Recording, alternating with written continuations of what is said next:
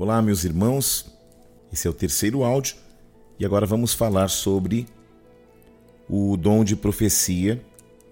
A referência é 1 Coríntios capítulo 14, que eu vou ler para você, se você puder acompanhar comigo, vai ser bênção. Amém? 1 aos Coríntios 14, versículo 1 em diante diz assim: Segui o amor e procurai com zelo os dons espirituais, mas principalmente que profetizeis. Pois quem fala em outra língua não fala a homens, senão a Deus, visto que ninguém o entende, e em espírito fala mistérios. Mas o que profetiza fala aos homens, edificando, exortando e consolando. Grave isto: edificando, exortando e consolando. Amém? Ah, nós vamos vendo alguns dons né, inerentes a, àquilo que é para edificação da igreja. E o dom de profecia, meus irmãos, embora pouco compreendido no seio da igreja, é um dom muito fundamental na edificação do corpo de Cristo, que é a igreja. Amém? E assim como o dom de línguas, Rebecanta Labassúrias, tem a finalidade de fortalecer o crente espiritualmente, de modo pessoal, então o dom de profecia também exerce a mesma finalidade, mas lembre disso que eu vou falar para você. É sempre no sentido coletivo, ou seja, para um propósito que esteja conectado à própria igreja. Então é importante que nós compreendamos em que consiste a manifestação do Espírito Santo através de cada dom, para que a gente não fique confundido. Amém? Muitas pessoas elas não compreendem, né? Existem até igrejas que não acreditam em profecia, mas a profecia é um dom descrito nas escrituras sagradas, nós acabamos de ler aqui. Amém? 1 Coríntios 14. E aí você pode ler o capítulo completo para ficar mais dentro do conceito e do contexto, tá bom? Então toda manifestação espiritual ela tem origem em Deus, amém? Por isso que é tão importante identificar se a pessoa que está expressando o dom de fato está transmitindo uma mensagem coerente com princípios bíblicos. Olha a importância de conhecer a palavra.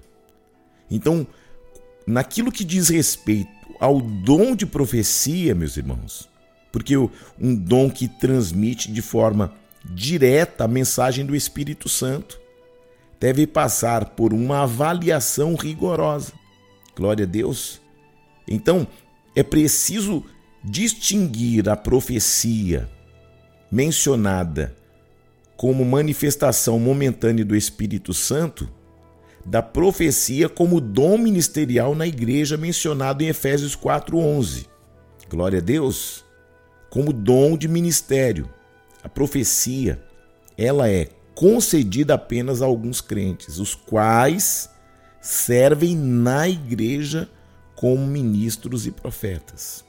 Então, meus irmãos, quanto à profecia, como manifestação do Espírito Santo, nós temos que observar o seguinte: trata de um dom que capacita o crente também a transmitir uma palavra ou uma revelação diretamente de Deus, debaixo da autoridade e do envio do Espírito Santo.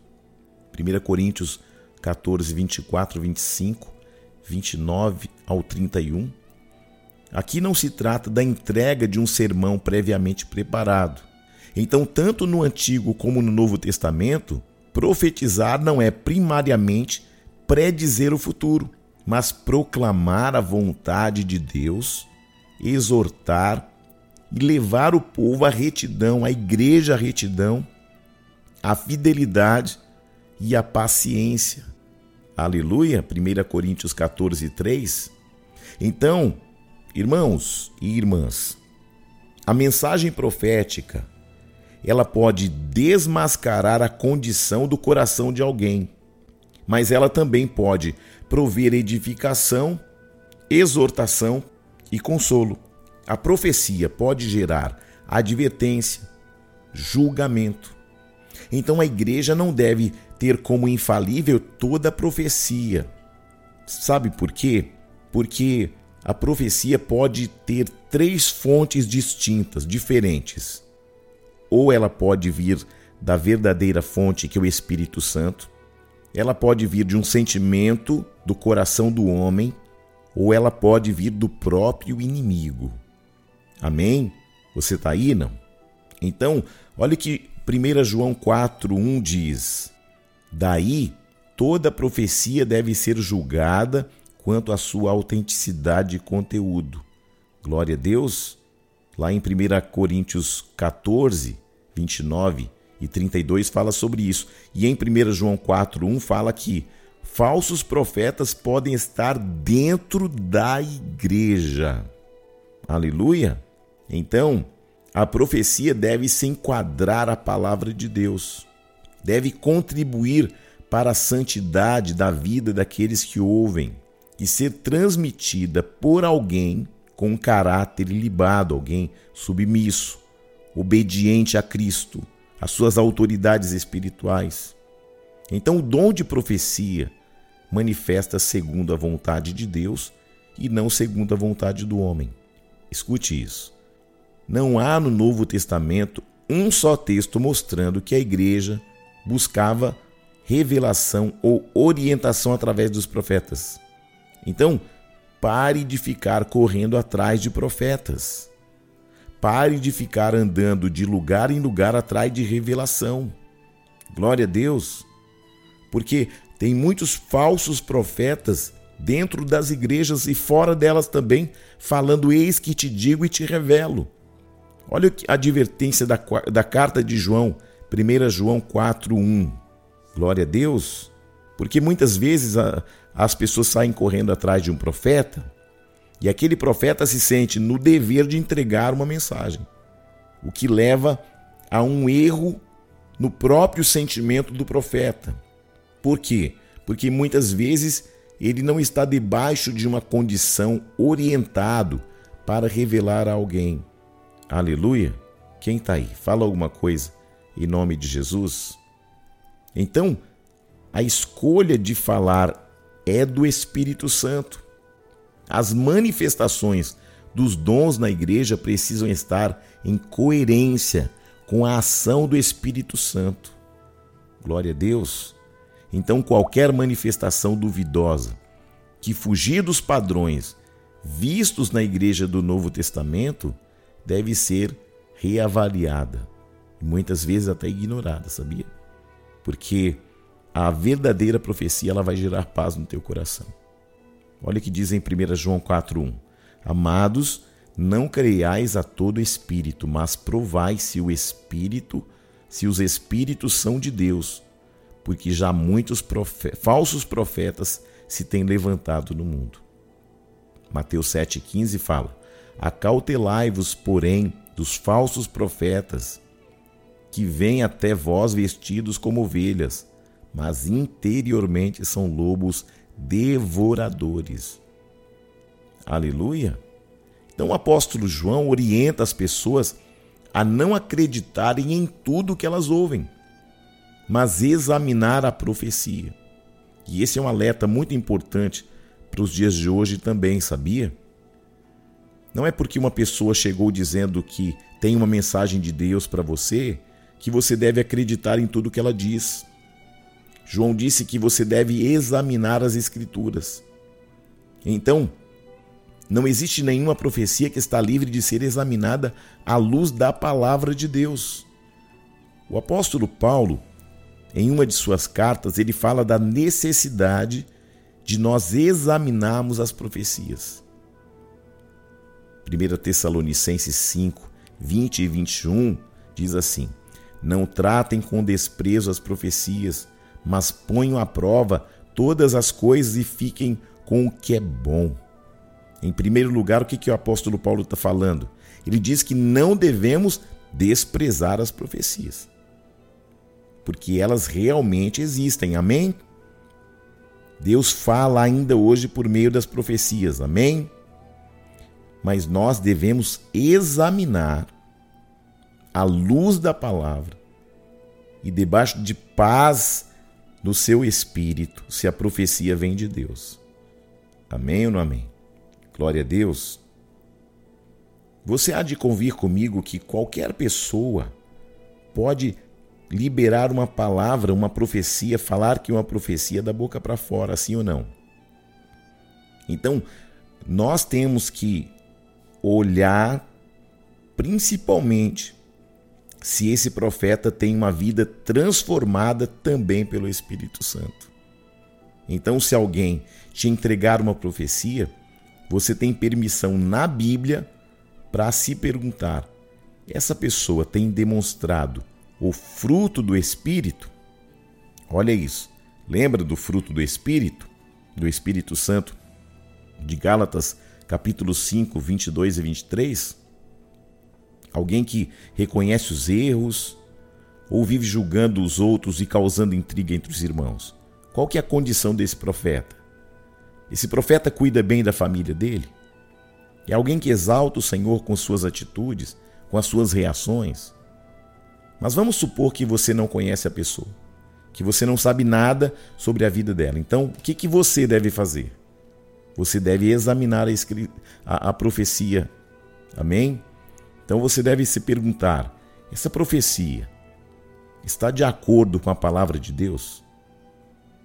Saiba que toda profecia que vem de Deus nunca vai contrariar o que a Bíblia ensina. Por exemplo, se uma pessoa diz que você deve casar com alguém, mas você não gosta dessa pessoa ao ponto de se casar com ela, então essa palavra não vem de Deus. Porque o primeiro ingrediente do casamento é o quê? O amor a afinidade. E aí você já vai perceber o quê? Que aquela profecia não provém de Deus, não te trouxe paz. O apóstolo Paulo ensina que nem os anjos do céu têm autoridade para ir contra aquilo que está escrito na palavra de Deus. Gálatas 1:8.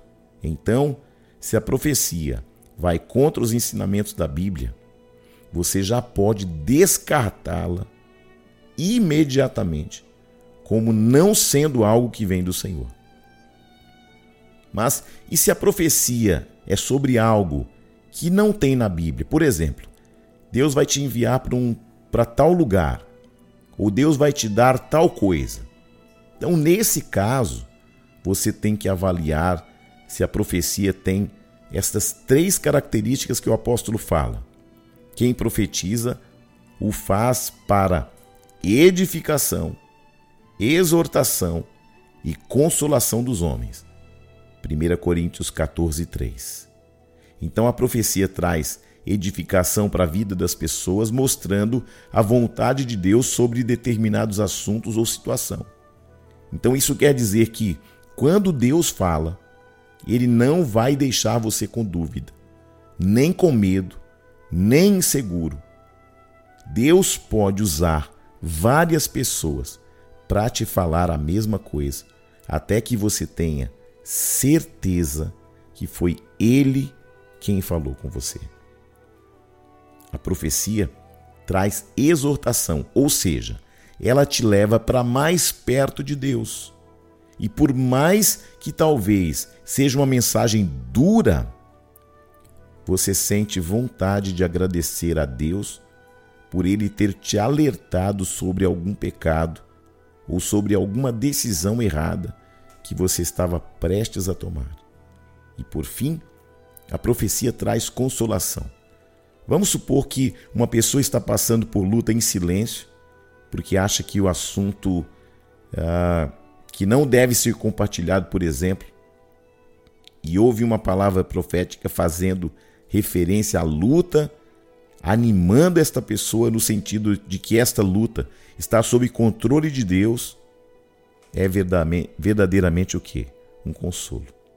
Então, queridos, guarde isso no seu coração. A profecia sempre terá um propósito de edificar, exortar e consolar você. Glória a Deus.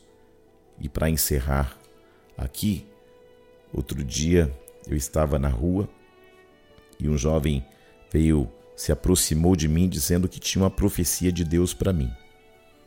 Amém? No centro da cidade.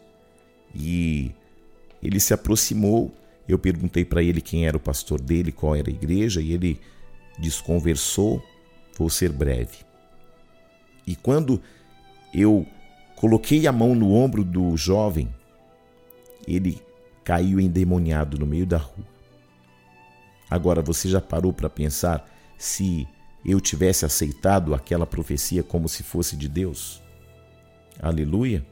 Então que você possa ter discernimento e verificar se a profecia edifica, exorta e consola. E por fim, saiba que se a profecia veio de Deus, ela vai se cumprir mais cedo ou mais tarde. Amém? Glória a Deus. Espero que você tenha aprendido um pouco mais com este ensinamento porque são palavras de salvação. Amém? Deus te abençoe, graça e paz, que você tenha um dia abençoado na presença daquele que é poderoso para fazer mais do que pensamos ou imaginamos. Graça e paz.